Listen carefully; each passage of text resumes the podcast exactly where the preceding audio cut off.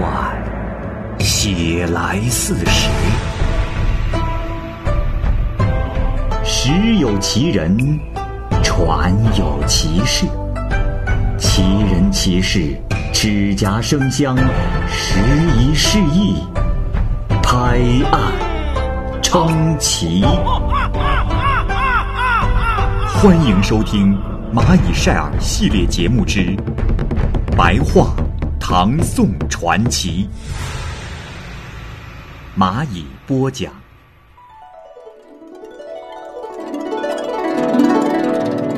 解实记，原著作者李吉甫。唐朝天宝年间，有一位洛商的隐士，叫做任之生，曾经写信给右部缺郑钦岳。信上如下说：“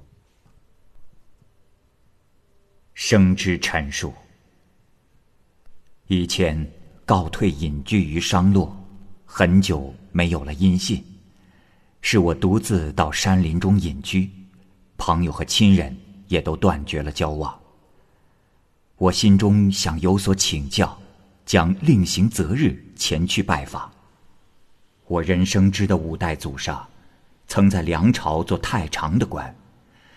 起初在南阳王墓下供职时，在中山悬案坍塌的墓穴中。曾得到过一方刻着古名的石头，没有署名，上有用小篆镌刻的文字说：“归岩土，失盐水，奠伏黄钟起灵旨。意在三上庚，堕御七中四，六千三百加陈交，二九重三四百匹。”文字虽然已经剥落。但仍然看得清楚。一场大雨之后，木石刚塌落下来，便获得了它。这已经是梁武帝大同四年的事了。几天以后，正遇七月十五日中元节，举行盂兰盆大会，先祖随驾同到同泰寺。他将抄录下来的铭文拿给史官姚资和诸位学官看。大家反复论证了几个月，没有人知道这是什么意思。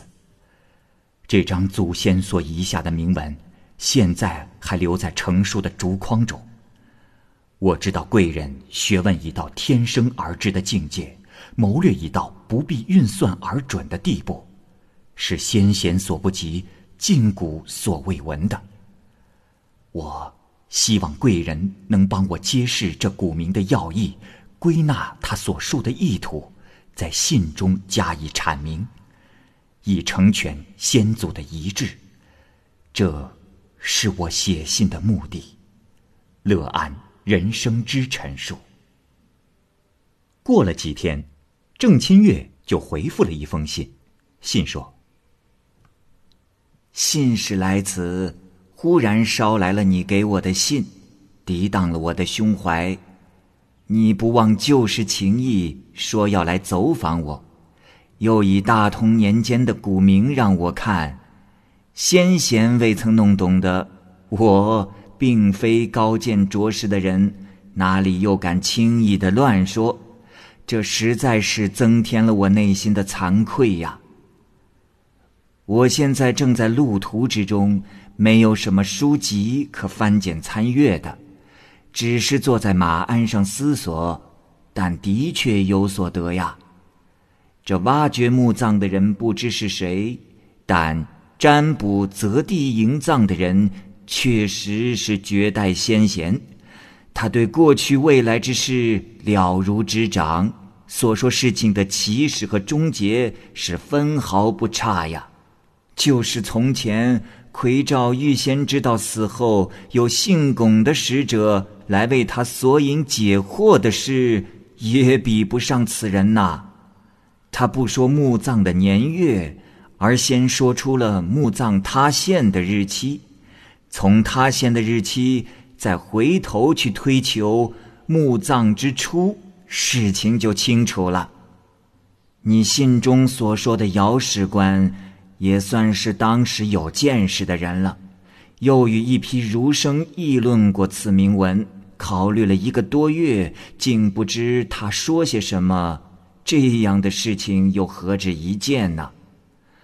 推究这做古铭的卜筮者的意图，就是想把事情隐藏起来，把话说得尽量晦涩含蓄，看起来像是在等我出来充当公使那个角色。解开这个谜了，要不然你也不会突然来找我呀。我对照利谱，揣测隐语所指，试着来说一说，或许能符合它所包含的含义。那墓室坍塌的那年是梁武帝大同四年，期干支为戊午年。铭文中提到过殿符，这殿符。就是指距离王城五百里的地方，所以用以指代五百。黄钟乃是十二律之一，所指的是十一月，在此代指十一。所以殿服黄钟起灵指，这句话的意思就是说，这个墓经历了五百一十一年而塌陷了。若是这样说。从墓坍塌的大同四年上溯五百一十一年，是汉光武帝建武四年戊子年。这下一句，意在三上庚，堕狱七中四。意是指埋葬，三上庚是指三月上旬的庚日，那年的三月初一。是辛巳，到十日是庚寅，可知是三月初旬葬于中山的。堕是指墓塌的时候。我们再来说七中四，七就是指大同四年的七月，而大同四年的七月初一是戊午，到中旬十二日就是己巳，七中四的巳。就是指的此日，可知己巳日就是木刚坍塌的日子了。再往下看，铭文上说六千三百加辰交。我们先说加辰交这三字，加辰是子丑寅卯等一周十二天之称，加辰故在这儿只代十二，交。乃每过一月有一交替，所以六千三百加辰交说的是六千三百一十二个月。这又是何止呢？由此我们可以推算一下：从建武四年三月，也就是墓初建之时，到大同四年七月，也就是墓坍塌之时，这月份数。正好是六千三百一十二个月，而文中最末一句“二九重三四百匹”当中，二九乃十八，重三乃六，因末了说了“二九重三四百匹”，可推出四百之前的位数乃是千位，三重乃是指六千，二九乃是指十八万。从建武四年三月十日庚寅出葬，到大同四年七月十二日四季初回，共计是一十八万六千四百日。所以说，这末句应在了二九重三四百匹呀。铭文上说的这几句话，只是说了年月日之数罢了。若论年是五百一十一年，暗合铭文殿服黄钟；若按月论，就是六千三百一十二个月。这个数字暗合铭文上的六千三百加辰交一句，而论日，从木建到木毁，乃是一十八万六千四百日。这句。暗合了二九重三四百匹，从三上庚到七中四，根据历谱计算，是一点差池都没有啊！若是名上所说年月日差上半个数字，就不能彼此照应。据此推究卜筮者的意思，一定是等待我来解说。您的疑惑，我能给出的是这样的结果：我久做官吏，原先所习的记忆业务也都已经荒废了。古人的用意。又因时间远隔，难以去推测。你不妨再问问能人，届时给我通个消息。使者回去时，我就不让他口述了。正亲阅数记。贞元年间，我任尚书屯田员外郎兼太常博士，当时同族人李训。任户部郎中，于公务余暇之时，谈及近代儒学有术之事，对我说：“啊，大人可知，已故又不缺集贤殿之学士郑清月。此人对用方术推算、运气数列研究精道，思路通达玄妙深奥之处，是那个叫一行的僧人所不能及的。唉，只因他死得早。”所以在当时不是很有名，大人对他可有耳闻？我回答说：“哦，老兄之言可有依据？”李迅说：“哦，大人，此事在天宝年间，商洛隐者任生之自己说，他的五代祖在梁朝任太常之职，那是大同四年，他的五代祖。”在中山下得到一块古名，那上面的文字意思隐晦难懂，广泛求教当时的学者，是无人知道那是什么，因此就把铭文封藏起来，并告诫他的几个儿子说：“我的子孙后代要谨记，拿这些铭文去访问学识广博的人，如果有人知道这铭文的意思，我死了也都不再有遗憾了。”这后来，就到了生知这一辈儿，他也是个很喜欢渊博知识的人，听说了张清月之名，就写信告诉他了祖先的心愿。张清月说：“那你就把铭文抄下来给我，我试着想想看。”生知就抄了铭文给他。当时恰逢张清月奉朝廷的派遣，正驾车往长乐驿去，得到铭文后，就开始思考如何解释它。可是，只走到了滋水，共二十里地，就释然大悟了。因此，他在信中有在马鞍上思索颇有所得的话。这样的事情，大人不觉得很是奇异吗？辛未年，我转为驾部员外郎。亲岳的儿子克军从北京府司路转授司门员外郎。我几次把李训所说的和他对峙。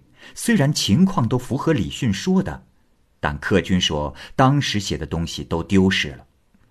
每每想到铭文的微妙深奥而不能看见，我就很是遗憾。人生年，我被贬任明州长史，辖地的海岛上有个隐士姓张，名叫玄阳，因为懂得易经而被周将看中，把他招安来安置在官署里。因为听他讲解《周易》卜筮方面的事，他就把郑新月等人写的信给我看。我喜得这些信，比获得什么宝物都更加兴奋，立即把它们编排起来，还写了评论。文字是这样的：一丘泥土是没有生命感情的，遇到一场雨而坍塌下来，是出于偶然。研究卦象命运之学到了极深境地的人，竟能准确的预测他是在十八万六千四百天之前落葬的。何况国家大治与动乱的命运变化，人们穷恶与荣达的遭遇不同，圣贤生不逢时，君臣偶然遇合之类的大事呢？那么，姜子牙在潘溪钓得黄玉而辅佐周氏。被武王尊称上父，孔子被楚狂即为无凤凰之德性而四处奔波，复说被殷王梦见于妇言之野而被推举为宰相。张良在夷桥上被神人黄石公授以太公兵法，而得辅佐汉业，这都必定是命中早就注定的。然而，孔子忙碌的连坐席都没有暖就离开，墨子等不到烟囱烧黑就得迁居，为什么他们又如此辛苦的经营呢？孟子谈到，孔子离开齐国时急得不及吹米煮饭。而离开他的故乡鲁国时，则有迟迟才行。贾谊从京城被贬往长沙，而作吊屈原的赋，以寄其感慨悲伤。为什么他们又这样有所眷恋呢？难道说大圣大贤还对人性天命的道理有所迷惑吗？还是想借自污其身，而给人们留下教训来？以显示为人之道不可废弃呢？我实在是不明白。秦越不久就由右补阙再任殿中侍御史，被当时宰相李林甫记恨，排斥出了京城，终至失去了显身扬名的机会。所以我继续所见所闻，系于这两封信之后，以彰明诗草世补的神奇。聪明的先哲能预知未来，命运的穷达祸福都有定数，而把这篇文章留给好事者，以供后学们好奇赏玩。时为贞元九年十一月二十八日，赵郡李吉府记。